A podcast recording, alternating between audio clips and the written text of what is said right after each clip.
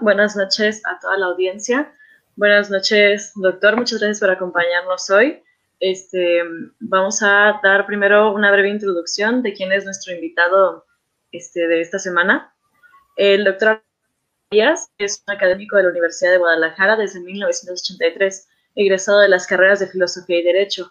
Continuó sus, sus posgrados en la Universidad de Alta Bretaña, en Francia, con la maestría en Ciencias de la Información y la Comunicación, bajo la dirección del doctor Armand Matelard, eminencia y gran teórico en el tema de la economía política, de la comunicación mundo y especialista en América Latina. Al mismo tiempo, el profesor Zacarías desarrolló un periodo de cuatro años como profesor asistente en esa misma universidad de Rennes II Posteriormente, con la designación del doctor Matelard como jefe del Departamento de Ciencias de la Comunicación en la Sorbona de París, en la Universidad de París 8, Saint-Denis. Ahí realizó el doctorado en ese campo disciplinar con la tesis La construcción social de la realidad a partir de la información periodística, el caso de México, misma que tuvo mención sobresaliente. El doctor Armando Zacarías fue director de la revista Universidad de Guadalajara y posteriormente coordinador editorial de la Universidad de Guadalajara. Miembro fundador del proyecto Al Texto, que actualmente sigue funcionando bajo los auspicios de la ANUIES. También fue jefe del Departamento de Comunicación Social y ahí miembro fundador de la licenciatura en Comunicación Pública. Posteriormente, secretario académico del Centro Universitario de la Ciénega. Durante el periodo de 2010 a 2016 fue rector del Centro Universitario de em, de Culagos y desde 2016 el jefe del Departamento de Estudios Políticos. Al mismo tiempo, desarrolla una actividad semanalmente de comentario editorial en Canal 44. Bueno, él es este, uno de los ponentes de la noche de hoy y, como siempre estamos dos de, dos de, sus colaboradores de Politique. Estamos presentes hoy Brian Mascorro y Citlali Torres, su servidora, quien este, somos estudiantes de Estudios Políticos y Gobierno. El tema de hoy, ay, bueno, perdón, pasa. no, no, solamente quería pues agradecerle al doctor por estar acá presente, por, por compartirnos su tiempo y su experiencia en, el tema que hoy te ibas a mencionar, que es el tema de las mañaneras, que creemos que entra dentro de su campo de estudio y que puede aportar mucho, ¿no? Una discusión que, que a lo mejor no ha sido tan discutida como debería haber sido, porque tiene más implicaciones de las que uno cree nada más, ¿no? Pero eh, decía Citlali. Eh, bueno, sí, hoy eh, en ¿Qué pasa? vamos a hablar sobre la importancia o los pros y contras que pueden llegar a generar las mañaneras de nuestro actual presidente Andrés Manuel López Obrador. Es, es un fenómeno muy curioso el tema de, las mañaneras, ¿no? un, momento dedicado exclusivamente a información o a discurso, no, no político estrictamente, pero sí del gobierno. A la fecha van 518 mañaneras, es un número muy considerable. Eh, inician desde el, 3 de diciembre, el día posterior a la toma de posesión del, presidente, y han sido escenario de muchos de los acontecimientos políticos más importantes de los últimos años. Eh, el anuncio de los cambios en el gabinete, eh, no hay, no hay nada que pase en, la parte de comunicación política del gobierno que no pase en la, mañanera. Pasa primero por la mañanera eh, y ya después los secretarios o los subsecretarios abundan en los temas en, espacios más particulares. Eh, doctor, un primer comentario sobre las mañaneras de, de una manera más general. Sí, cómo no. Muchas gracias. Eh, muy buenas noches a ustedes y a la audiencia que tienen en este programa. Eh, me, parece un, tema extraordinariamente pertinente este de analizar el ejercicio de comunicación política que está organizando la Presidencia de la República. Eh, aquí hay un elemento eh, que valdría la pena eh, considerar. este ejercicio de comunicación en las mañanas por parte del presidente fue, una, fue un mecanismo que puso en funcionamiento cuando fue este jefe del departamento, perdón, jefe de la Ciudad de México, del gobierno de la Ciudad de México. En, ese, en aquel momento, este, él era uno de los candidateables eh, para eh, eventualmente eh, representar una de las posturas por parte del Partido de la Revolución Democrática para la presidencia de México. Estamos hablando de los años de entre de 2003 a 2006. este, durante ese tiempo se inauguró un ejercicio que nadie supo cuál era la relevancia y la importancia que tenía en el efecto sobre los medios de comunicación de aquel momento. Hay que recordar, la presidencia recién estaba, eh, la presidencia de la República recién eh, la desarrollaba el Partido Acción Nacional a través del presidente Vicente Fox. Y este, el mecanismo de funcionamiento tradicional de la, de la prensa en aquel momento en nuestro país eh, era un mecanismo que se desarrollaba fundamentalmente a través de boletines y a través de ruedas de prensa y a través de algunos escasos espacios de participación por parte de este, los secretarios de Estado y la, presencia del presidente eh, de la República pues estaba más bien circunscrita a mensajes que emitía el presidente muy específicamente para eh, comunicar algunos temas muy particulares o bien en algún momento en entrevistas que se le realizaba eh, como, como, actividad posterior alguna participación que tenía el presidente de la República o algunos secretarios de Estado. De forma que básicamente el esquema de comunicación se desarrollaba fundamentalmente a través de boletines de prensa, de comunicados de prensa que eran dirigidos a, este, a los medios de comunicación, no a todos los medios de comunicación. Eh, y eh, bueno, había una segmentación muy, muy particular y una eh, se circunscribía a un mecanismo muy específico de comunicación que tenía este, el presidente, perdón, la presidencia de la República a través de de la primera eh, persona que ejerció la comunicación eh, eh, política de la presidencia de la República, que posteriormente devino en la esposa del, propio presidente. Entonces, este, pues sí, el mecanismo era, era, era muy, muy interesante. Y la comprensión de qué papel desempeñaba para ese momento el trabajo de la comunicación política, este, quizás la anécdota o el evento que refleja mucho eh, cómo, se, cómo se veía esta, esta situación, la, la planteó el, el, el, famoso conflicto que se dio entre Canal 40, entre Canal 40 y eh, TV Azteca, Canal 40, que en ese momento eh, correspondía a una estructura empresarial de televisión minoritaria y este, TV Azteca este, planteó que había un acuerdo y un convenio que nunca quedó muy claro cómo estaba ese, ese convenio y TV Azteca toma las instalaciones, más que, más que las instalaciones del estudio, toma las antenas transmisoras de, Canal 40 eh, y entonces este, se genera un, un, un, forcejeo muy importante entre eh, Canal 40 y eh, TV Azteca. Finalmente se superpone por la superioridad que en ese momento tenía eh, TV Azteca, se genera entonces un conflicto y se le pregunta al, presidente de la República en una de esas entrevistas circunstanciales saliendo de un evento y le dicen que cuál es la postura que él tiene respecto a ese conflicto entre esas, entre esas dos concesionarias de televisión eh, Canal 40 y, TV Azteca. Y entonces el presidente responde, este, ¿y yo por qué? Eh, planteó ese famoso yo por qué. A mí, ¿por qué me preguntan de un conflicto eh, que en ese momento estaba representado por dos este, televisoras?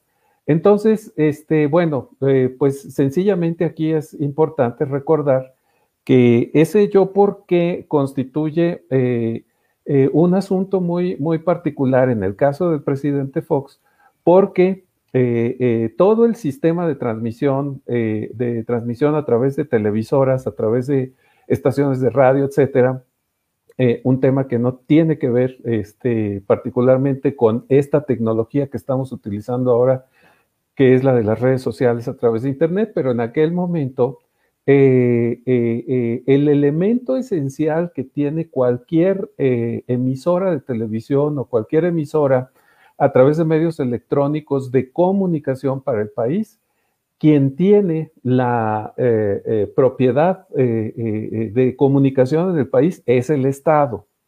Entonces, ¿qué es lo que hace el Estado? El Estado concesiona, es decir, ofrece eh, la posibilidad de que medios privados puedan este, eh, realizar esa función a través de la tecnología que tienen y de esa manera, si el Estado no tiene el acercamiento con determinadas zonas sociales, entonces lo puede organizar a través de los costos que representa establecer un canal de televisión y demás, eh, los concesionarios particulares y en este caso el conflicto que tenía que ver con si era una parte o era la otra, eh, la que tenía el derecho a la explotación de la imagen, de acuerdo con los criterios que tuvieran pactados este, económicamente, el principio básico es el Estado es quien ofrece la concesión. En consecuencia, el Estado tenía que intervenir en, el, en la forma en que se dirimiese ese conflicto. Bueno, este es un antecedente para señalar este, eh, eh, un asunto que también es importante ponerlo en perspectiva en la dimensión política. Eh, hasta, hasta el año 2000, este, las presidencias, desde 1929 hasta el año 2000, correspondieron a la estructura hegemónica aristocrática este, dominante que tuvo nuestro país a través del Partido Revolucionario Institucional. Es hasta el año 2000, el, año en el que se da eh, la, primera, la primera transición política.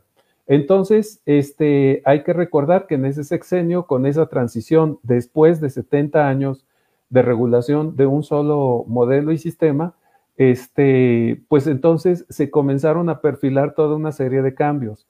Esos cambios no se dan por la presidencia de Fox, hay que entender la trama histórica en la que se van desarrollando todas estas condiciones que generan estos cambios. Allí es muy importante señalar dos instituciones eh, este, que tienen mucho peso en toda esta modificación, eh, eh, como lo es el Instituto Federal Electoral, hoy Instituto Nacional Electoral, y la Comisión Nacional de los Derechos Humanos. Estas dos estructuras son estructuras que por primera vez se plantean dentro de una perspectiva de eh, derechos ciudadanos y son organismos, eh, organismos descentralizados, no son órganos de gobierno, eh, este, son órganos ciudadanos que tienen como efecto, uno, regular el, el desarrollo de los procesos electorales, sí hasta, hasta 1997, todavía con, el primer, con la primera estructura del IFE, la regulación la llevaba de los procesos electorales la Secretaría, eh, Secretaría de, Gobernación. este, desde 1997 en adelante ya viene la estructura perfectamente ciudadanizada, que tendrá los efectos que ustedes quieran, pero es un órgano este, ciudadano, el Instituto eh, Nacional Electoral, lo mismo que la Comisión Nacional de Derechos Humanos. Estos son antecedentes importantes para entender qué fue lo que, lo que procesó desde, eh, desde el gobierno de la Ciudad de México eh, el, entonces este, jefe de gobierno, eh, Andrés Manuel López Obrador, y entonces él desarrolló un mecanismo en el que a las seis de la mañana desarrollaba una rueda de prensa este, eh, eh, eh, todos los días para informar acerca de los proyectos y los mecanismos que estaba en ese momento desarrollando la, Ciudad de México. Entonces, Ciudad de México constituía uno de los bastiones importantes de la izquierda a través de, la presencia de López Obrador como, como candidato ganador por parte del Partido de la Revolución Democrática y por otro lado estaba este, el PAN con la presidencia eh, de la República. Entonces, evidentemente que toda la estructura respondía al modelo que tradicionalmente había operado de relación con la presidencia de la República entre los medios y la presidencia de la República, pero entonces aparece un actor eh, eh, que nadie lo tenía en el radar, como era eh, este, el, gobierno de la, el gobierno de la Ciudad de México y con esas conferencias que se desarrollaban a las, a las 6 de la mañana. Eh, todo el mundo pensó que era una este, estrategia totalmente desconfigurada, que no tenía ningún sentido el establecimiento de esta, de esta, de esta estrategia, pero por las razones que ustedes quieran, por eh, acercamiento político, por curiosidad, por morbo, por las razones que ustedes eh, consideren, esas conferencias comenzaron a tener un impacto muy importante. Entonces, ¿qué es lo que sucedía en esas conferencias de, la mañana? Eh, López Obrador, jefe, jefe de la Ciudad de México, proponía una serie de temas que implicaban posturas de eh, eh, política nacional, evidentemente que eran, eran posturas políticas nacionales, y entonces él comenzó a desarrollarlas todos los días, de forma que los medios dijeron, esta es una fuente de datos y de información que no tenemos en otro espacio. El espacio que nos podría proveer de la información oficial, etcétera, era la presidencia de la República, pero el ritmo de comunicación eh, social de la presidencia de la República definitivamente era otro, de acuerdo con las estrategias heredadas de, como ya decíamos, de muchos, muchas décadas anteriores.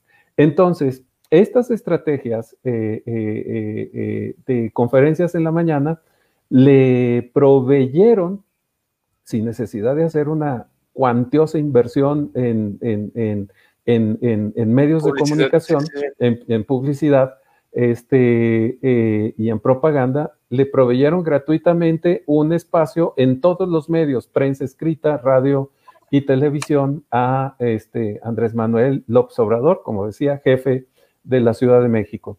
Entonces, este, allí eh, se estableció este mecanismo y resulta que en ese momento, inesperadamente para todos los actores políticos, la agenda nacional comenzó a tener una estructura muy definida y muy clara en estas conferencias de, la mañana. Eh, tiene su costo realizar esta, esta actividad porque es un desgaste eh, extraordinariamente eh, impresionante.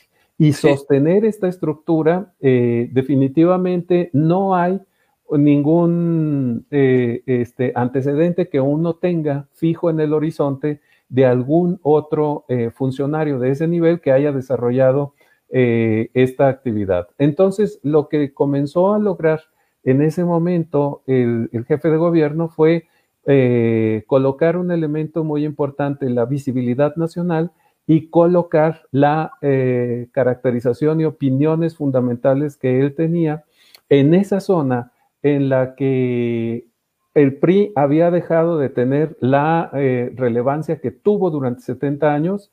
El PAN no lograba establecer un mecanismo todavía consolidado de comunicación, ni tampoco de una estructura este, eh, eh, digamos, ideológica que caracterizase a través de la presidencia de la República una este, dimensión política clara y definida para todos los ciudadanos. Y entonces ahí interviene la, tercera, la tercera vertiente que adquirió una relevancia muy importante mediática y que posteriormente se transforma en una serie de adhesiones eh, políticas por parte de sectores de la población que comenzaron a encontrar una simpatía este, por, eh, por, el, por el jefe de gobierno de la Ciudad de México. Ese es el antecedente, sí. no, no, terminé, terminé, terminé si quieres este comentario. Ese es el, antecedente que es importante eh, tomar en cuenta porque muchos este, ciudadanos eh, eh, han encontrado eh, como, como, una novedad este ejercicio de las llamadas mañaneras este, y no, no tienen los antecedentes, digamos, las referencias este, históricas de dónde viene, cómo, cómo se estableció, de forma que esa misma metodología que aplicó durante ese periodo 2000 a 2006 en, en, en Ciudad de México, eh, la está replicando ahora a partir de 2018 este, y con un elemento distinto. Este, viene esa estructura con toda la fuerza de la presidencia de la República. Eh, ciertamente, ciertamente es un ejercicio este, verdaderamente notable la, la, fuerza que se requiere eh, eh, para realizar esta actividad cotidiana, que es una zona de desgaste eh, muy importante. Sin embargo, creo que no hay rincón de este país que no esté hablando de los temas que se estén desarrollando a lo largo de las mañaneras. Es decir, hay una presencia, así como se instaló en una situación de, de partido de oposición, este, dentro de la idiosincrasia este, nacional, en este momento este, eh, constituye una fuente extraordinariamente poderosa porque no es solamente eh, ese ejercicio de, este, de exposición ante, ante los medios en las mañanas, sino todo el efecto colateral que produce este, este ejercicio. Eh, vemos lo que, lo, que diga o lo que no diga el presidente de la República en todas las redes sociales, lo vemos en este, todos los medios, este, hay un análisis respecto eh, de, lo que, de lo que está sucediendo, si es acertado, si no es acertado. Las posiciones eh, lo mantienen y lo vemos en los datos. los niveles de aprobación que tiene en este momento la presidencia de la República van del 58 al 68%, este, hasta un 74% los más eh, optimistas, pero mantenerse sobre un nivel de 60 a 64%, que es más o menos el promedio de, lo, que, de lo que reflejan las encuestas, las más recientes de opinión, eh, evidentemente están dando un lugar eh, muy importante a, Andrés Manuel López Obrador y cuando todo mundo se pregunta por qué tiene esos niveles de popularidad, tiene un nivel de arraigo y un alcance a través de toda una serie de medios que este, ningún otro órgano político logró establecer. Es una metodología que no creo que haya otro funcionario ni de este, ni del, ni del, propio, ni del propio partido al que, el que él fundó, el Morena, este, lo pueda mantener con la, con, la misma, con la misma estructura.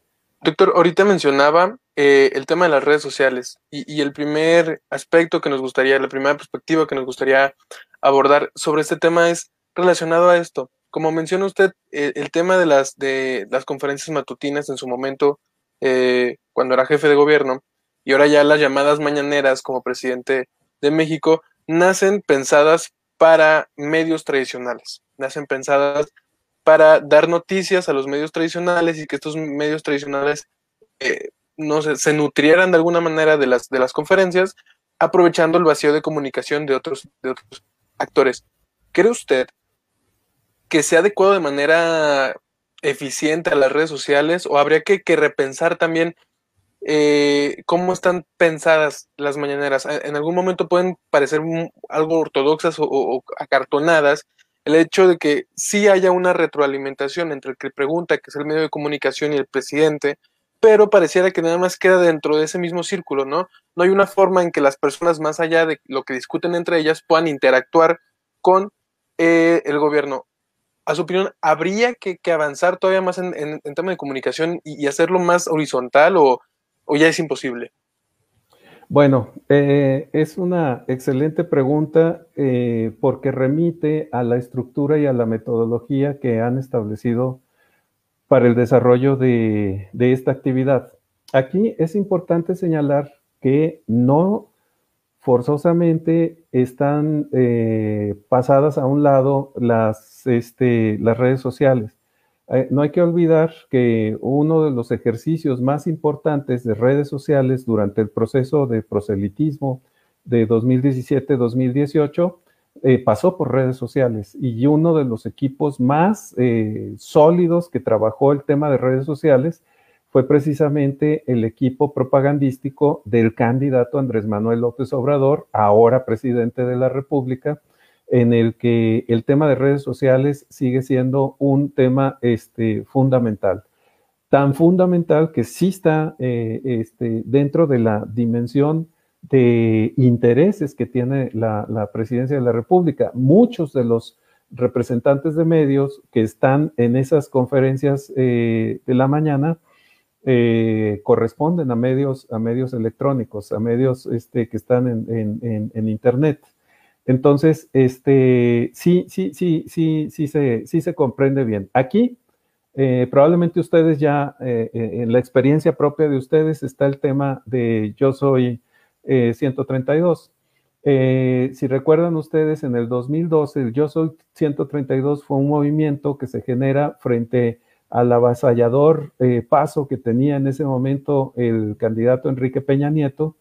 Y este, una vez que fueron consolidando y teniendo anticipadamente la idea de que iba a ganar, bueno, pues entonces empezaron a, desde ese momento a perfilar un, esquema y un sistema eh, sesgado de información y de contacto con otros actores políticos, con medios de comunicación, etcétera, eh, y respecto de los cuales en los estudiantes de la, de la Universidad Iberoamericana este, eh, dijeron, este, no, no estamos de acuerdo con las posturas.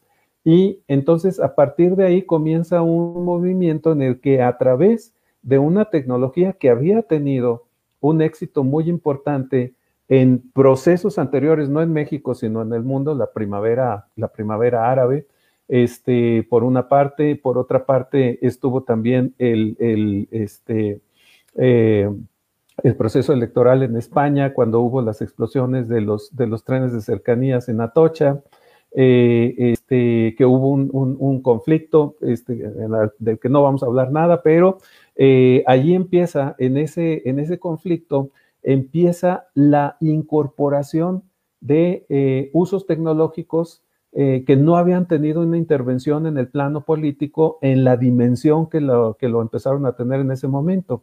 Tanto la primavera árabe como, los eventos de Madrid, este, eh, eh, con las explosiones de los trenes, lo que comenzaron a usar fue los celulares, pero en mensajes y en llamadas telefónicas. La tecnología de la información como la estamos ejerciendo ahora, este, eh, no tenía el peso ni la importancia ni, la, ni, la, ni el impacto que, tiene actualmente. El desarrollo de la tecnología y de la forma en la que ha tenido esta, este incremento y que esa tecnología ha implicado una horizontalidad en el uso de la tecnología y en la correlación entre quienes están interviniendo dentro de esta tecnología, nos podemos comunicar por celulares, nos podemos comunicar por eh, computadora, nos podemos comunicar por muchos otros medios que antes estaba eh, eh, suscrito particularmente, por ejemplo, a ver la televisión y veíamos lo que nos ponía la televisión y era, era la, tecnología que, que teníamos, o hablábamos por teléfono, etcétera. En este momento, este, ustedes pueden estar en cuatro, cinco o seis ambientes distintos eh, y teniendo comunicación con interlocutores diferentes, cosa que no había existido, eh, este, por lo menos en esa, en esa dimensión y en ese impacto, fuera de los medios tradicionales de comunicación en el proceso de 2018. Entonces aquí habría que considerar que sí hay una consideración respecto a, los medios electrónicos y que eh, todo, eh, si, se dan cuenta ustedes, los ciclos de información y de comunicación noticiosa, eventualmente hay un impacto de lo que sucede en los medios, en los medios no tradicionales, lo que sucede en Internet, lo que sucede en redes sociales y demás, eh, tiene un impacto en la información que ofrecen las televisoras. Eh, eh, pero al mismo tiempo, si ustedes ven, por ejemplo, la selección de noticias que llega a través de los teléfonos celulares, cada compañía tiene un registro distinto de diferentes este, notas especializadas. Ah, bueno, pues esas notas regularmente vienen de prensa escrita. Entonces, este, eventualmente tenemos una información, hubo una inundación este, en, tal lado con tantos damnificados y nos damos cuenta que la información viene por el Universal o por el financiero o por el periódico que ustedes este, eh, eh, consideren. Pero entonces ahí este, estamos en este momento en una zona como de espejos, entre, entre medios, eh, eh, digamos, medios eh, no convencionales, como es este en el que estamos en este momento, y medios tradicionales. pero ¿qué es lo que sucede? Que en cualquiera de los dos casos hay una amplificación de los públicos quienes pueden enterarse de los ciclos informativos que están desarrollándose en, en el ambiente noticioso. Entonces, ya sea este, medios electrónicos este, tradicionales o, medios electrónicos nuevos, eh, el efecto que tiene eh, el, producto de información que son las mañaneras se replica en todos lados, de manera que ese, esa forma de replicarse en todos lados la, la, este, la información, eh, evidentemente que es un, es un fenómeno que está estudiado, por eh, los diseñadores del equipo de comunicación eh, política de la Presidencia de la República y eh, este, los temas que, surgen en, la, en, este ejercicio de comunicación pues tienen un efecto inmediatamente este, global, porque ahora este, creo que hasta Donald Trump veía las mañaneras a través de, sus respectivas redes sociales, ¿no? El presidente está dando una conferencia en la mañana y al mismo tiempo su equipo comienza a replicar lo que está diciendo a través de Twitter o a través de Facebook o a través de eh, Instagram, eh, eh, pasan el, mismo dato de lo que está diciendo en ese momento y entonces el efecto de amplificación y de conocimiento de los temas es extraordinariamente interesante de analizar. Ahora, una cuestión que señalabas con, mucha precisión que me parece muy interesante es pensar que puede tener una este, dimensión eh, de mucha sencillez eh, este, este modelo, ¿no? Y, repite con mucha frecuencia muchos temas, muchos conceptos, eh, los, los, los, reitera con, con gran frecuencia eh, eh, pues tiene que ver con el hecho de que no todos los que están oyendo las mañaneras son universitarios.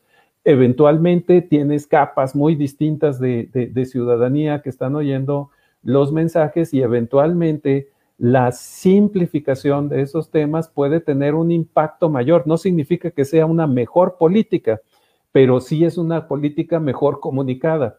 Y esa mejor comunicación puede quedar en una instalación dentro de la perspectiva de conocimiento de muchos sectores de personas que se pueden explicar sin una gran complicación una serie de temas. Ahora, de ahí a decir, este, esas políticas que están presentadas son las eh, políticas correctas, bueno, pues ese, ese es otra cosa. El ejercicio de comunicación es un ejercicio extraordinariamente eficiente con un peso muy importante, pero ciertamente una, eh, eh, el último asunto que, planteabas es este, este ejercicio permitiría un mayor acceso para otros actores para intervenir en, el, en, el, en ese proceso de, comunicación que tienen las mañanas, pues definitivamente allí sí sigue la misma regla eh, que ha habido durante todo el tiempo el de la regulación de quiénes son quienes tienen acceso a presentarse en esas, en esas reuniones eh, de rendición de cuentas este, matutinas. De hecho, eh, bueno, este, considerando y estudiando esta cuestión de las mañaneras, a pesar de que, como usted nos menciona, tiene también sus pros el, el exponerse de esta manera, también se puede encontrar, no sé usted qué opine, un riesgo en la centralidad al presidente, porque este, nosotros consideramos que existe una especie de crisis de representación a la hora de generar representantes, ya sea de Morena o de cualquier otro partido. En este caso tenemos que la cabeza de Morena actualmente pues es Andrés Manuel López Obrador. Uno en cuanto piensa en Morena, piensa en él. En este caso, eh, creemos que tal vez esta focalización tan latente le quita como credibilidad a lo mejor a la palabra de los demás o, la superpone conforme a los otros. Entonces, no sé si usted considera que existe un riesgo en esta centralidad de que el presidente sea quien se exponga mayoritariamente en, la mañana, en las mañaneras para hablar de la mayoría de los temas que se Sí, definitivamente sí hay un riesgo en tener a una, o sea, e, e, exponer de forma tan directa a, un solo funcionario en, este mecanismo de comunicación. Eh, aquí hay que decir un asunto eh, importante. El único presidente en el planeta Tierra que ha organizado esto este, con la intensidad que, estamos viendo ha sido Andrés Manuel López Obrador. No hay otro ejercicio similar en, ningún otro rincón del mundo. Eh, por ejemplo, en el caso de, Hugo Chávez en Venezuela, durante su presidencia, él podía citar a una actividad de prensa, pero era un día a la semana y ahí eh, hablaba tres horas o, el, otro caso de alguien que hablaba en los medios y podía durar hasta siete horas, este, el, récord que llegó a tener cuando habló hasta once horas un solo día fue Fidel Castro. Este, pero eran, eran mecanismos que no, este, que no exponían a la figura todos los días, como sucede, como sucede en nuestro país. Y si el presidente se va de gira a, Nuevo León, por las razones que sean, allá genera la, rueda de prensa, no se, no, se, no se interrumpe, salvo ciertos momentos muy particulares. Eh, no es que se corra un riesgo, el proyecto fue centralizar el foco de atención sobre una sola persona. Entonces, el diseño está hecho precisamente para que funcione y opere eh, este mecanismo a través de la ubicación, no de diferentes actores. Eh, cuando ustedes cuentan en, los ejercicios de las mañaneras este, cuántos funcionarios han ido y cuántos han tenido una eh, participación de mayor constancia, no hay un solo funcionario que tenga más de 10 participaciones, por ejemplo, en un mes, ¿no? independientemente de que haya este, eventos que convoquen en algún momento a, algunos, este, algunos funcionarios, eh, la centralidad del discurso tiene que ver con la instalación eh, eh, muy importante de ubicar este, quién es el personaje fuerte en la, en la dimensión de la idiosincrasia que se está manejando allí. Ahora, nosotros, eh, eh, nuestro país, eh, venimos de una tradición muy centralizada del presidencialismo y este, realmente no hemos tenido una experiencia con ninguno de los partidos políticos distinta a ese ejercicio de la, de la presidencia, perdón, al ejercicio del gobierno a través de todos los mecanismos de gobierno que existen. Eh, y es el presidente, a través de toda esa formación que hemos tenido, como decía, desde 1929, eh, próximamente estamos cerca de tener este, 100 eh, años de tener este, este modelo de, presidencia centralizada, este, pues no, no, no se ha cambiado y, ha tenido el, el, efecto importante en instalar este asunto. Ahora, de ahí a derivar que este, Morena eh, eh, tenga los mismos niveles de aceptación que el presidente de la República, allí sí hay una, hay una distancia. Eh, si recuerdan ustedes, la insistencia del, presidente en el tema de la, de la, revocación de mando, este, que quiso intervenir en el proceso electoral del próximo año, de 2021, era para integrar su nombre eh, en este ejercicio de revocación de mando, integrar el nombre en la boleta electoral, porque eh, este, situaciones eh, interesantes para analizar posteriormente pueden ser el hecho de que el hecho de que no esté este, el nombre del presidente en la boleta sí puede generar con muchos votantes la confusión de saber cuál es el representante. Este, eh, eh, allí, hay un, allí hay un desfase muy, muy importante que luego valdría la pena platicar con los este, eh, proyectadores de, comunicación política de Morena, este, cómo están haciendo para generar esa identificación que no necesariamente se da de manera automática entre ubicar a los, a los candidatos políticos de Morena este, con Morena y a, ubicar Morena con el presidente. hay que recordar que para el caso de las elecciones que vamos a tener en 2021, el peso fundamental que va a tener son las regiones. Cada una de las regiones, o sea, se, va a votar por diputados locales, por, en algunos casos se va a votar por gobernadores, este, y entonces allí, en la dimensión local, nosotros tenemos un espectro totalmente distinto que en este de la dimensión nacional, porque sí sigue habiendo este, eh, eh, áreas de poder de diferentes eh, grupos políticos en, diferentes partes. Por ejemplo, aquí en, Jalisco, este, pues Morena no constituye una mayoría avasalladora como puede estar en, otra, en, otras, en otras partes del, del país. Eh, vemos el tema, eh, por ejemplo, en Nuevo León, vemos el tema en, Baja California Norte, que a pesar de que tienen gobernador eh, de Morena, este, no necesariamente Baja California este, está directamente orientado hacia, hacia, hacia el, tema, el tema Morena. entonces, ahí decía que es muy importante que, ver que uno de los resultados ha sido, sí hay una centralización, en eh, la dimensión de cómo se distribuye el discurso y quién emite el discurso, que es Andrés Manuel López Obrador, presidente de México.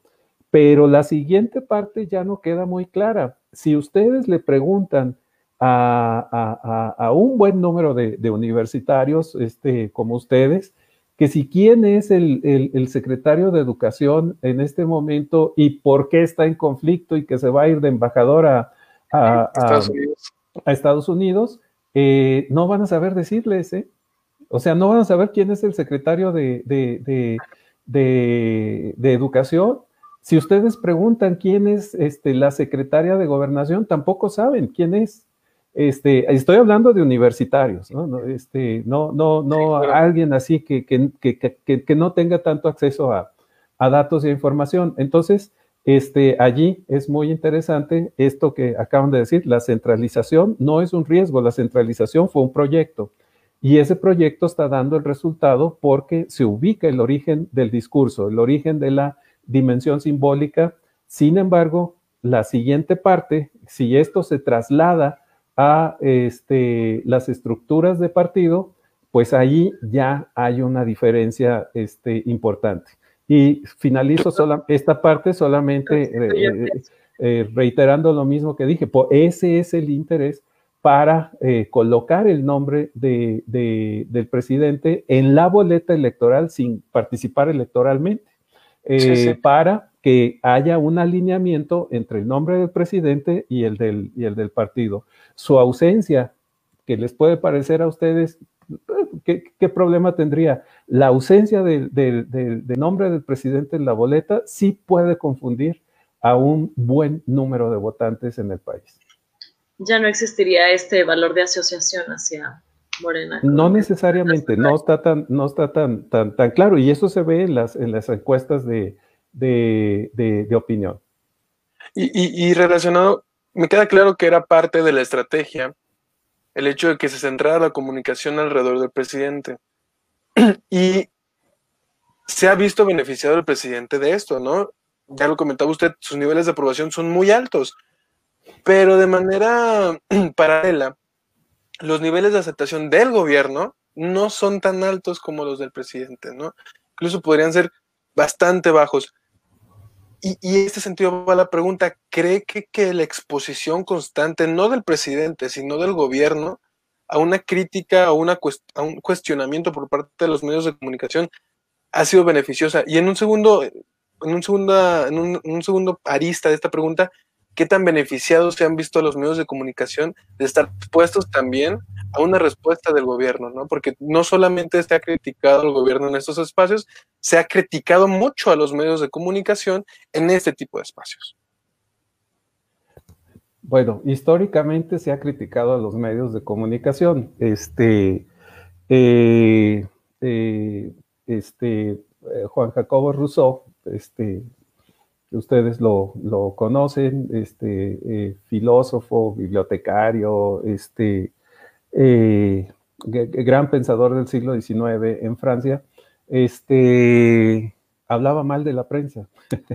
decía, este, ¿qué es lo que pasa con, estos este, personajes que, no, este, que no entienden las realidades políticas en las que estamos, etcétera? Bueno, eh, esto para decir que la historia de la crítica el, problema que hay entre, dentro del espacio público entre el desempeño de los funcionarios, el desempeño de los partidos, la perspectiva de los diferentes actores, que no necesariamente son actores políticos o partidos, la perspectiva de la ciudadanía y la intervención de los medios, siempre es un círculo y un circuito de tensión extraordinariamente importante.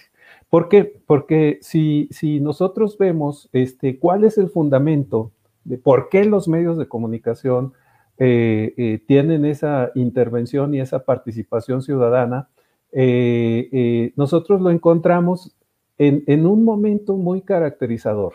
Después de la independencia de Estados Unidos y de la Revolución Francesa, se modifica el planteamiento político que después tiene efectos planetarios. se establece lo que acabas de decir, una democracia representativa. Eh, no existían las democracias representativas. Eh, recuerden ustedes que el, rey Luis XIV decía, el Estado soy yo. Entonces, este, eh, a veces oímos a políticos mexicanos que casi dicen lo mismo, ¿no? o por lo menos vemos que lo piensan con, mucha, este, con mucha contundencia.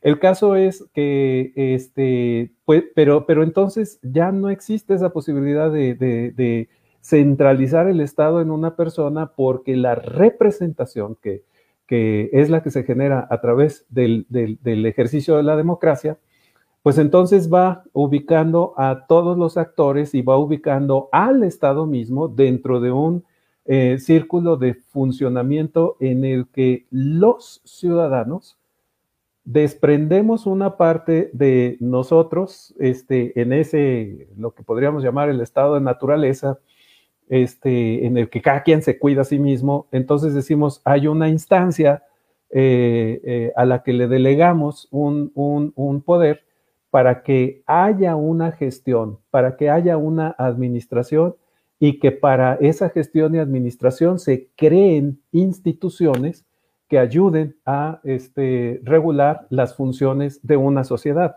Entonces, dejamos de estar en el estado de naturaleza y nos convertimos en una democracia representativa eh, en la que reconocemos en las autoridades eh, la función que nosotros, en el origen, eh, los ciudadanos, este, históricamente le hemos dado ese peso a esas, a esas instituciones. Entonces, ¿qué es lo que sucede? que no todo es exclusivamente gestión y ciudadanía, gestión y ciudadanía. Hay una mediación, porque la gestión es una cosa y la comunicabilidad de la gestión es otra. Este, la comunicabilidad de la gestión no la puede asegurar el Estado de manera total. Para eso se requieren estructuras que logren dar esa amplificación de información y de comunicación hacia la ciudadanía. Allí es donde entra el principio de concesión del que hablábamos hace unos momentos, en el que el Estado otorga ese beneficio a unas estructuras que ayuden a la amplificación de la información. Pero esas mismas estructuras tienen el derecho de opinar, no solamente de informar. Y entonces ahí aparece una zona de opinión pública, de una opinión, uh, uh, como dicen varios autores, opinión publicada, eh, en la que se reacciona respecto a el tema de la gestión de la gestión de gobierno.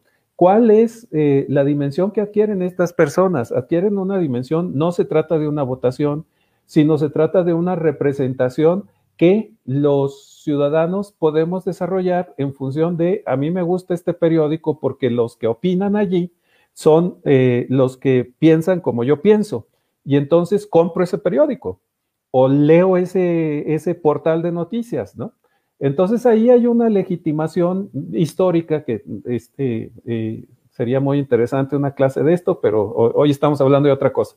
Entonces, este, eh, dentro de esta dimensión, nosotros podemos ver que hay una legitimación de un espacio de opinión sobre el, comportamiento de los órganos, eh, de los órganos de gobierno, ¿no? Entonces, este, ¿qué es lo que sucede con los medios de comunicación?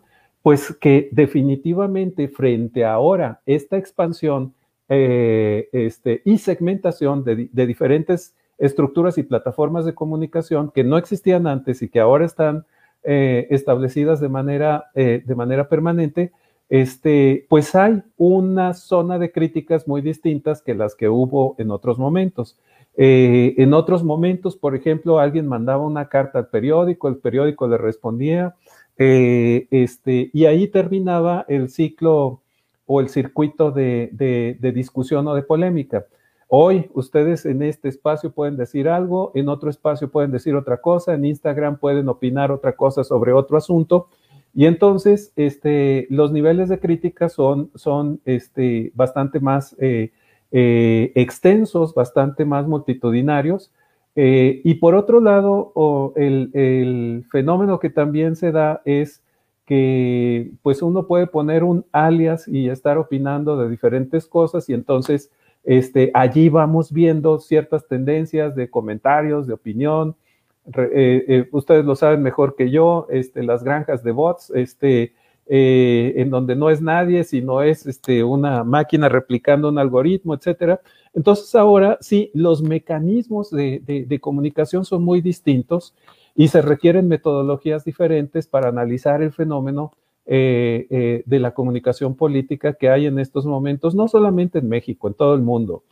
Entonces, este, eh, no, no, no tengo idea, pero no me imagino cuál puede ser o cómo esté establecido este mecanismo de comunicación, por ejemplo, en este momento en Perú, que tienen tantos presidentes como las variaciones en este momento de la bolsa de valores, ¿no?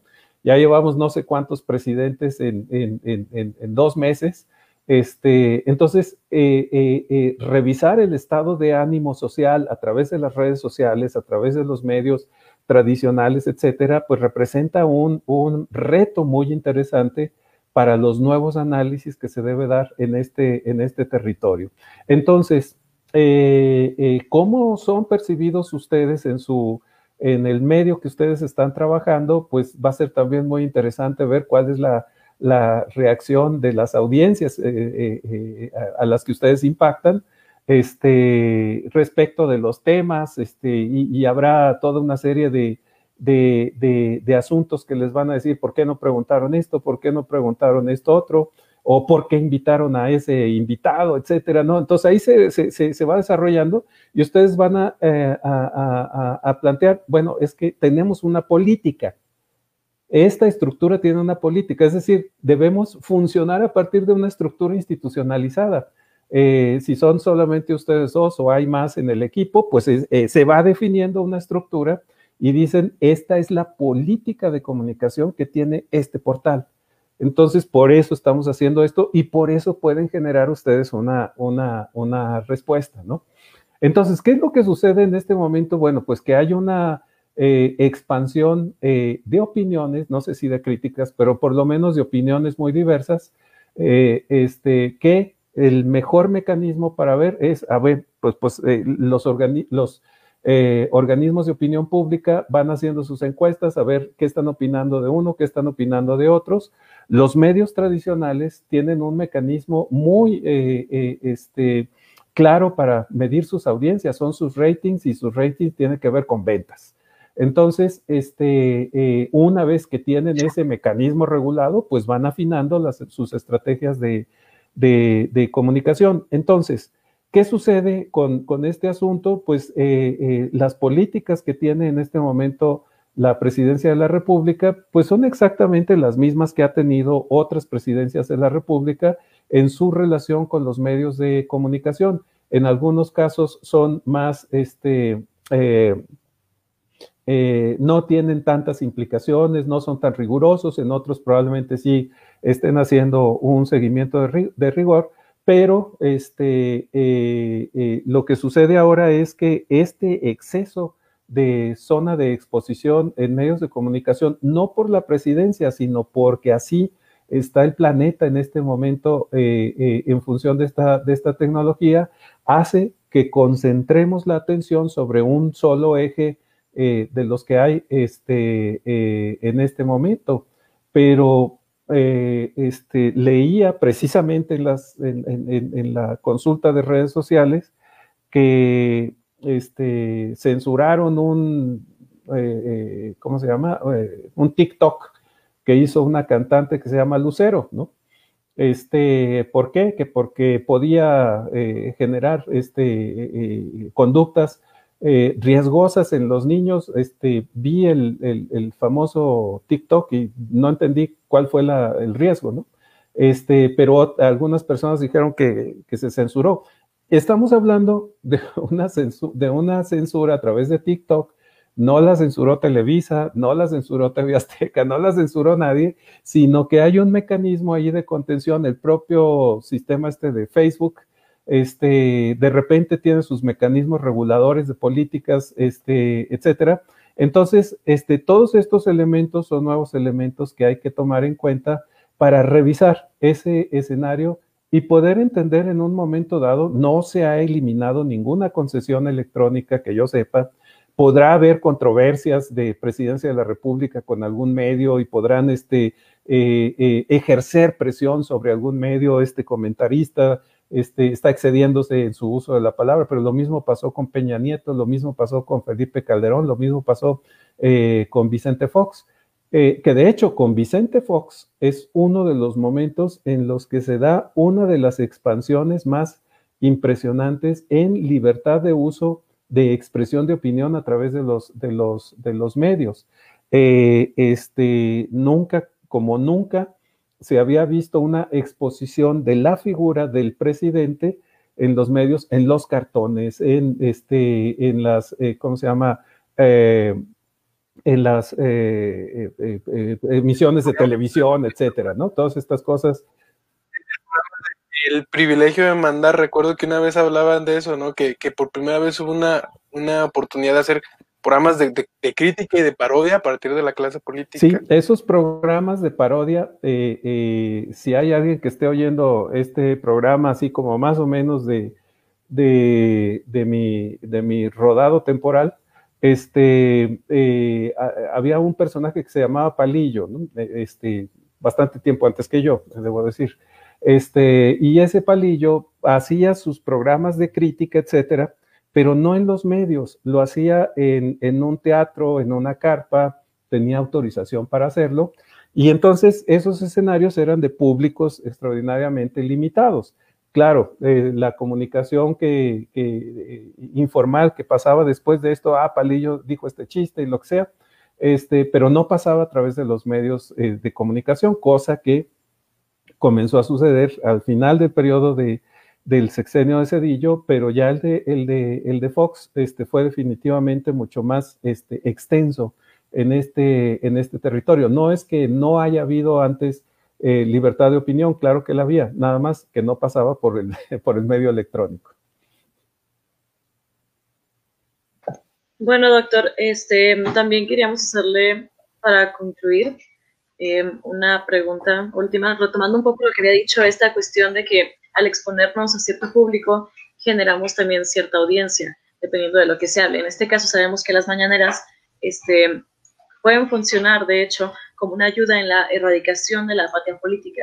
¿Por qué? Porque genera lo que es una cultura de discusión política, este, se abre una apertura, de hecho usted lo mencionaba en la introducción, abre una apertura a que más personas puedan hablar de esto y esté en boca de todos sea debido a que la discursiva es tan extensa, es para cualquier tipo de clase social. Es por esto mismo que queremos saber si a usted este, le genera también ese sentimiento de que las mañaneras sirven para erradicar un poco la apatía política mexicana. Bueno, eh, las mañaneras han colocado una serie de temas muy importantes eh, respecto de los cuales la ciudadanía tenía alguna, este, alguna idea, alguna noción, pero nunca había visto a un funcionario este, con la persistencia con la que se ha visto ahora al presidente. Eh, ahora, no nomás eso, sino este, si, si, si recordamos este, este año eh, tan complejo, tan único que hemos tenido, este, pues no nada más fue López Obrador, sino López Gatel, el de las vespertinas, uno en las mañanas y otro las, las vespertinas sobre un asunto de, una urgencia muy importante como fue el, arranque de la pandemia y demás, este, eh, se fueron colocando ciertos temas dentro de la cotidianidad de, mucha gente. Mucha gente este, a veces no veía la mañanera, pero veía a López Gatel.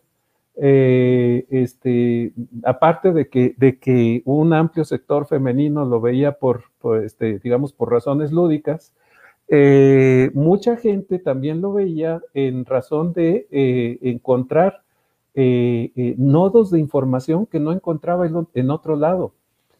recuerden ustedes que en el inicio de la pandemia se surgieron rumores de todo tipo, informaciones de todo tipo, este, sugerencias este, de, eh, utilización de diferentes eh, eh, medicamentos para, para, afrontar el problema y demás. Veíamos imágenes en las, en las, en las noticias, recuerdo este, en, Perú, este, que se veía gente tirada en, en, la calle que había, que había, que había muerto. Entonces, eh, cuando, cuando entre los meses de febrero, marzo y abril, eh, nosotros estuvimos expuestos a la llegada en nuestro país de, eh, la pandemia, este, definitivamente no había muchos elementos de información y esas conferencias en la tarde de López Gatel sirvieron para que mucha gente pudiera tener información eh, respecto de, este asunto de la, de la, pandemia. Allí la definieron, este, no sé si recuerdan ustedes, este, un día se puso a cantar López Gatel, este, eh, creo que era Pimpón, es un muñeco, y que era el tiempo que había que usar para, lavar, para lavarse las manos, ¿no? Este, bueno, hasta ese nivel eh, cambió radicalmente la percepción de mucha gente en ver eh, temas, temas, este, temas de, mucho interés y que no sabían y que no saben que eran temas políticos. Entonces, este, la apatía política eh, eh, en este momento no quiero imaginarme a la gente de, Tabasco, a los que inundaron, este, etcétera, si van a tener una buena este, percepción de la política. sí, la apatía política es una apatía que ha permeado en todo el planeta eh, debido a este, una estructura discursiva de los partidos políticos y de los actores políticos de primera relevancia que no han logrado tener el ritmo de percepción eh, eh, que los ciudadanos están exigiendo a, los actores, a los actores políticos, ¿no? Entonces, por ejemplo, todo el segmento relacionado con el tema que hay en este momento de crítica de la gran inactividad y de la gran inoperancia que dicen que tiene la Comisión Nacional de Derechos Humanos, este, no crean ustedes que van a preocuparse por los temas políticos, sino por los temas que están directamente relacionados con ese, con ese asunto y están buscando la manera de resolver eh, las controversias y, los, y las complicaciones que, que, que, perfilan respecto a la falta de coordinación entre las políticas de la Comisión Nacional de Derechos Humanos. Como decía, es un organismo ciudadano que no está rindiendo los resultados que la ciudadanía quiere. Entonces, no es tanto que haya allí una apatía, hay una intervención política y una disfuncionalidad entre las estructuras políticas con respecto a las respuestas que la ciudadanía está planteando. Entonces, más que buscar generar una eh, empatía por la política, eh, lo que ha logrado la presidencia de la República es colocar el tema político en primera instancia como un esquema de normalidad. Eh, pero esta normalidad es distinta que, este, imagínense ustedes a Peña Nieto haciendo declaraciones de lo que sea, este, no había absolutamente eh, eh, eh, ningún tipo de rasgo o de elemento que la gente dijera, ah, sí, lo que dijo el presidente se está aplicando aquí. sobre todo si, nosotros recordamos a la Secretaría de Comunicaciones y Transportes que hizo tantas barbaridades este, sin ningún, ningún tipo de, de este, eh, eh, problema que tuviera que, resolver.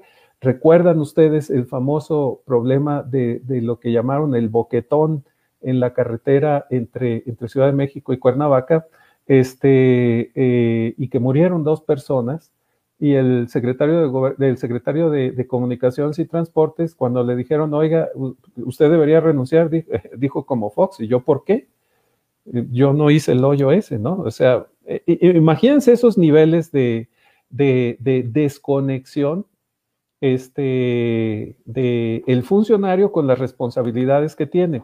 Entonces, evidentemente, si nosotros sumamos décadas de este tipo de actitudes, pues la gente deja de tener una empatía, este, no por la política, sino por el funcionamiento administrativo, que por primera vez mucha gente está viendo este, colocado de manera, este, de manera muy persistente en estas conferencias, que como les decía, aquí, eh, de acuerdo con lo que ustedes me preguntaron, fue eh, si, si era un buen mecanismo de comunicación. Sí, sí es un excelente mecanismo de comunicación.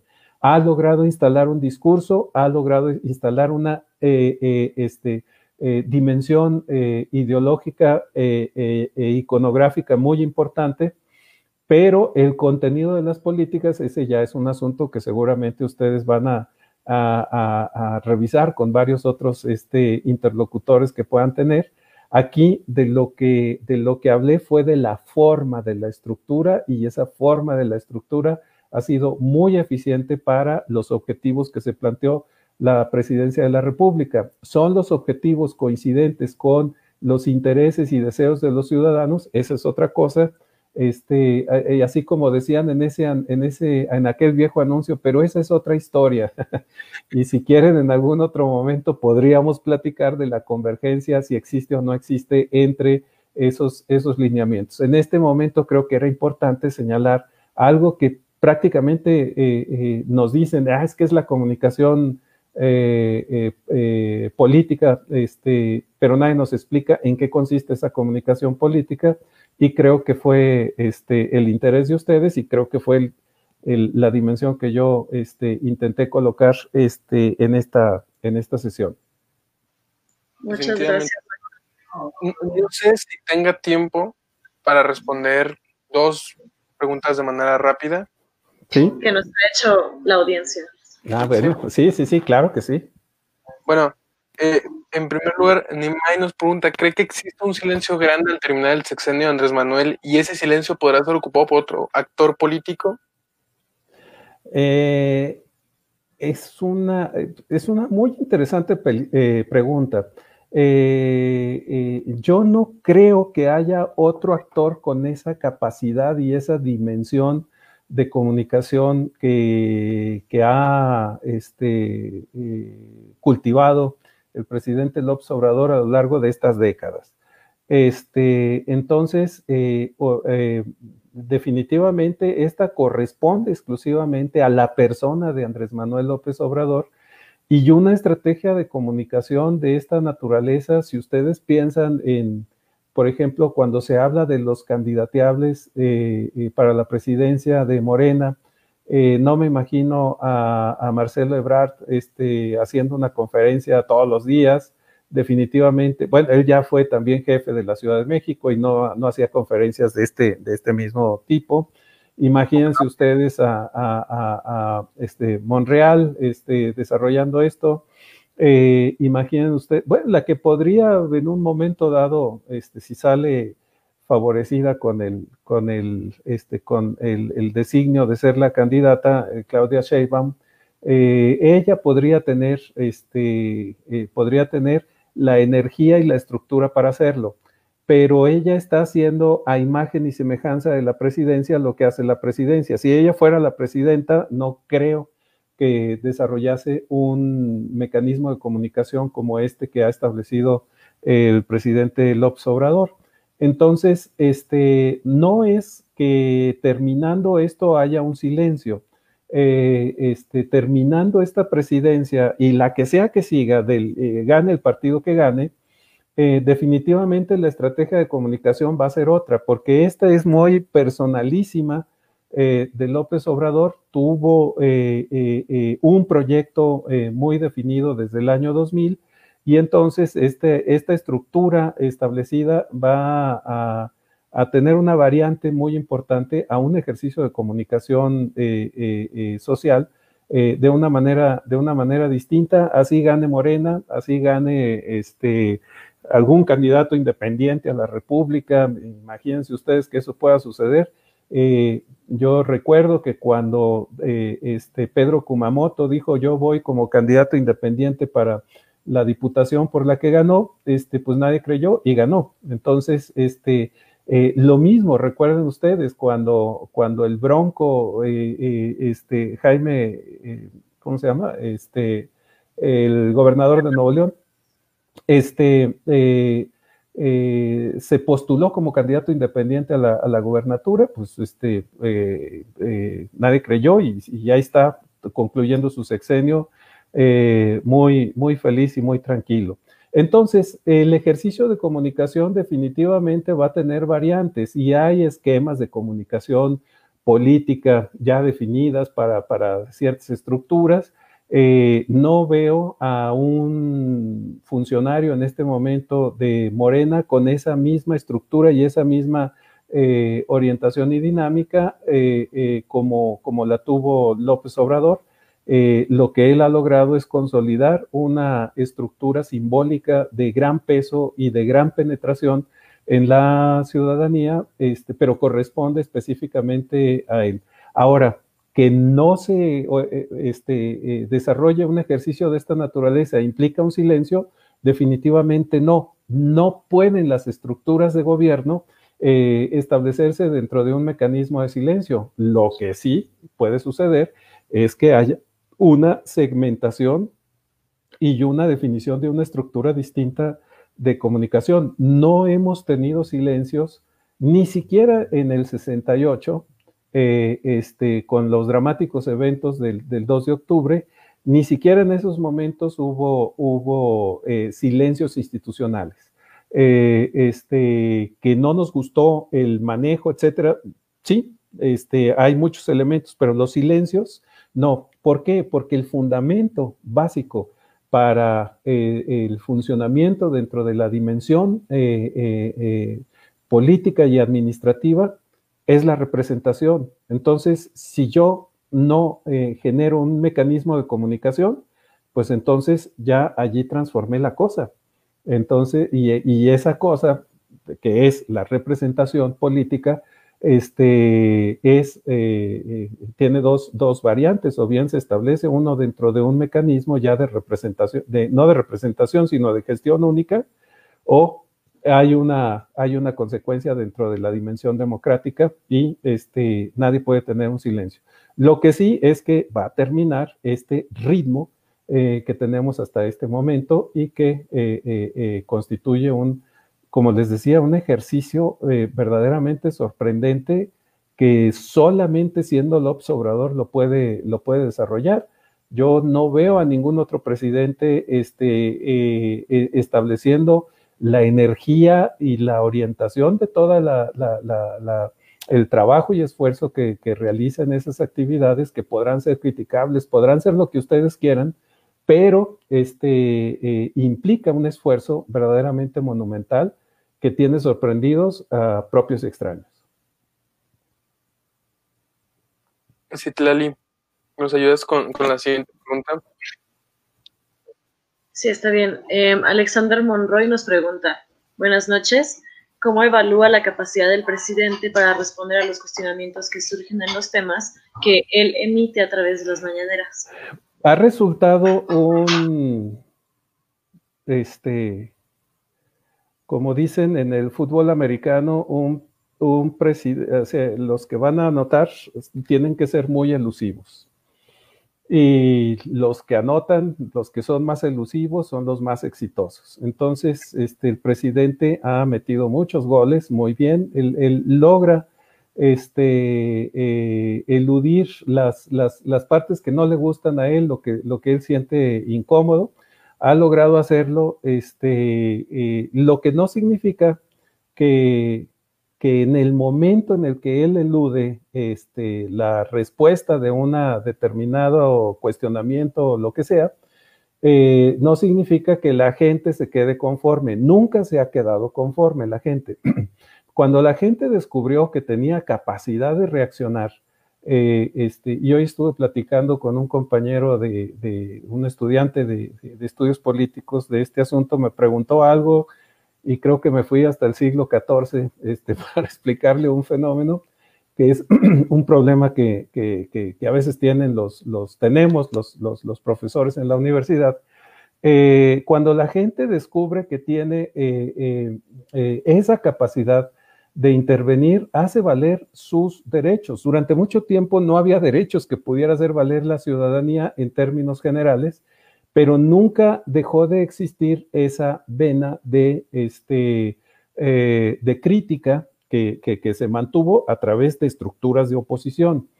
Eh, quizás el, temblor del 85 y las elecciones del 88 constituyen un elemento muy importante que rompe la dinámica que hasta ese momento había tenido la falta de participación ciudadana. En el 85, el presidente de la República, que era Miguel de la Madrid, y en el temblor, eh, tardó 11 horas en salir a, manifestar una posición por parte de la presidencia de la República. ¿Qué sucedió en esas 11 horas? La gente no se esperó. la, emergencia era tal que la gente comenzó a actuar y cuando intentó intervenir este, el espacio administrativo, a ver, vamos a hacer esto, la gente eh, ya tenía un empoderamiento que no había tenido en esa proporción y en ese nivel este, en, aquellos, en aquellos momentos, ¿no? Esto para decir que aún en estructuras muy este, autocráticas, muy este, eh, eh, rígidas, como, como lo era eh, la estructura de gobierno en esos momentos, la ciudadanía se superpone. Entonces, en este momento, pues sí hay, hay sectores, sectores críticos.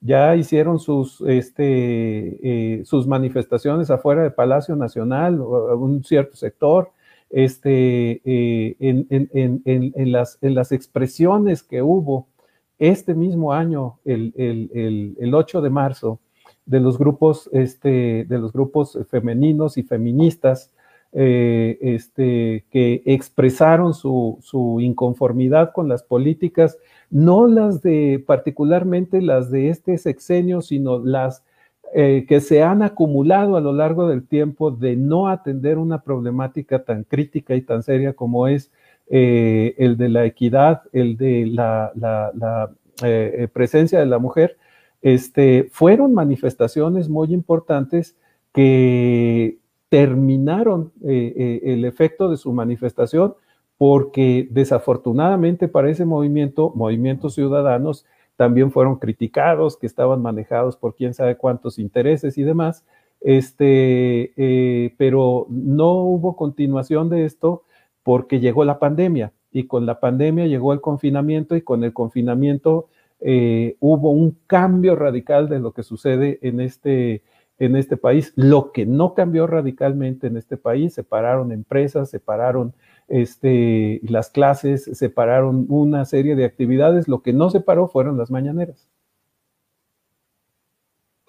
Bueno, entonces, este, concluyendo con las preguntas de la audiencia, eh, vamos a pasar a la sección de las conclusiones, donde este, mi compañero Mascorro va a dar primero su conclusión, luego este, yo, y si quiere dar algún comentario final, doctor, puede hacerlo también. Muchas gracias.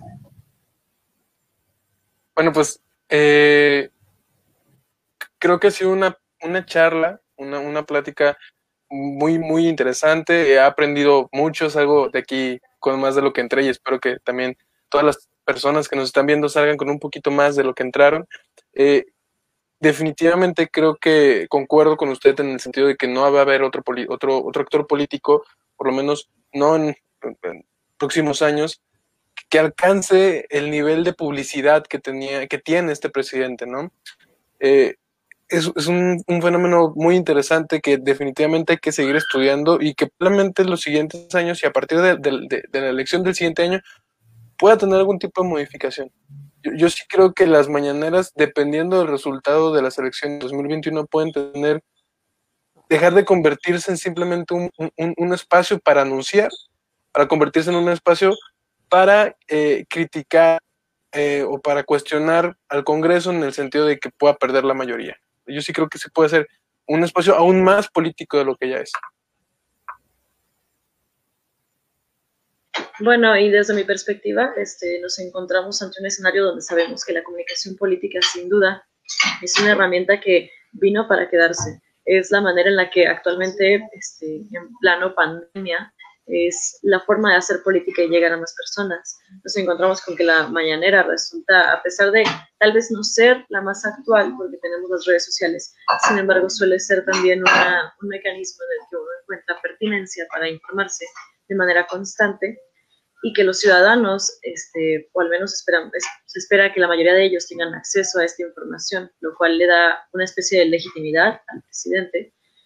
Y también nos encontramos con el panorama de que es un buen objeto de estudio el hecho de las mañaneras, porque eh, Andrés Manuel este, tiene esta, como usted nos dijo anteriormente, tiene esta estrategia adaptada a él.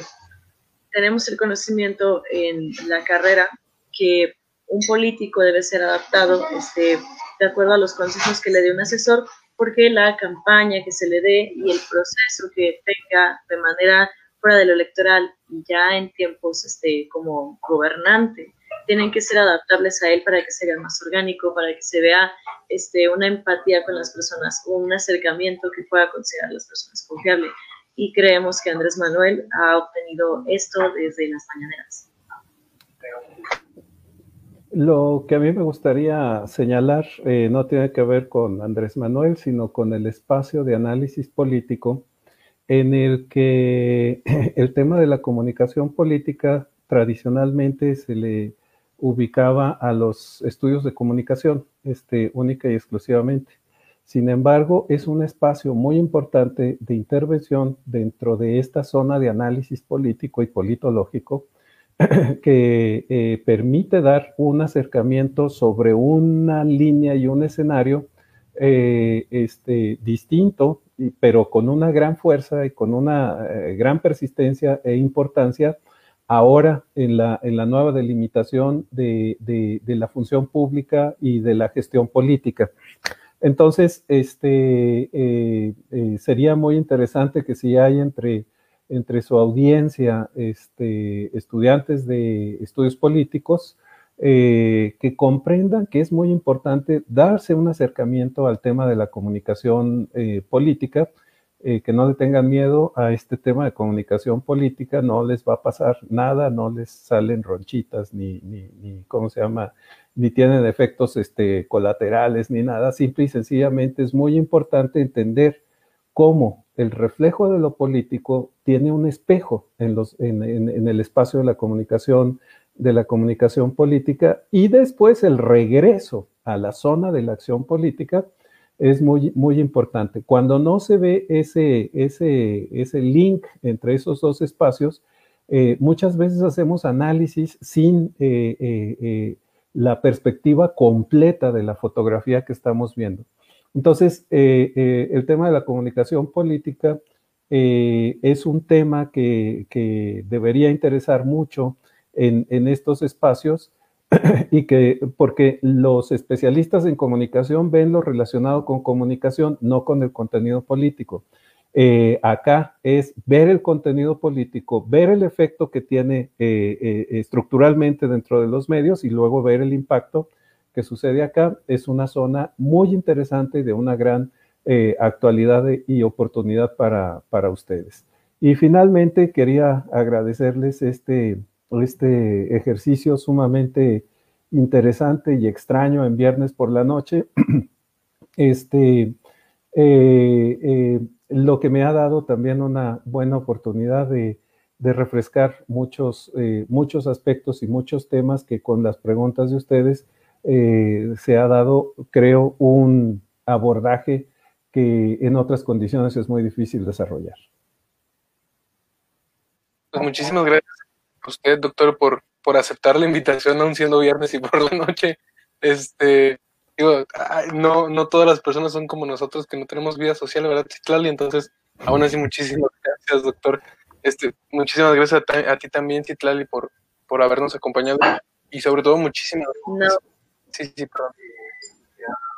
No, este, las, ahora sí que las gracias son para el doctor que se dio el tiempo para venir aquí a acompañarnos, a compartirnos parte de su conocimiento, porque él tiene una gran este, extensión del tema, él es especialista en comunicación y ahora sí que venimos a compartir el diálogo para este, tener ahora sí que opiniones contrastantes que puedan servirnos de manera recíproca. y, y clase al mismo tiempo. Entonces, muchísimas gracias, eh, doctor Citlali, y, sobre todo muchísimas gracias a todas las personas eh, que se tomaron el tiempo de vernos, de escucharnos, y, espero podernos ver el siguiente, la siguiente semana, que lo vamos a hacer probablemente el sábado o el miércoles, porque el jueves es 24 y el, y el, el viernes es 25, y, y como repito, todas las demás personas sí tienen vida social, entonces probablemente estén ocupadas. sí. Pues, muchísimas gracias de nuevo, doctor. Gracias y buenas noches. Buenas noches a todos, a la audiencia y a usted también.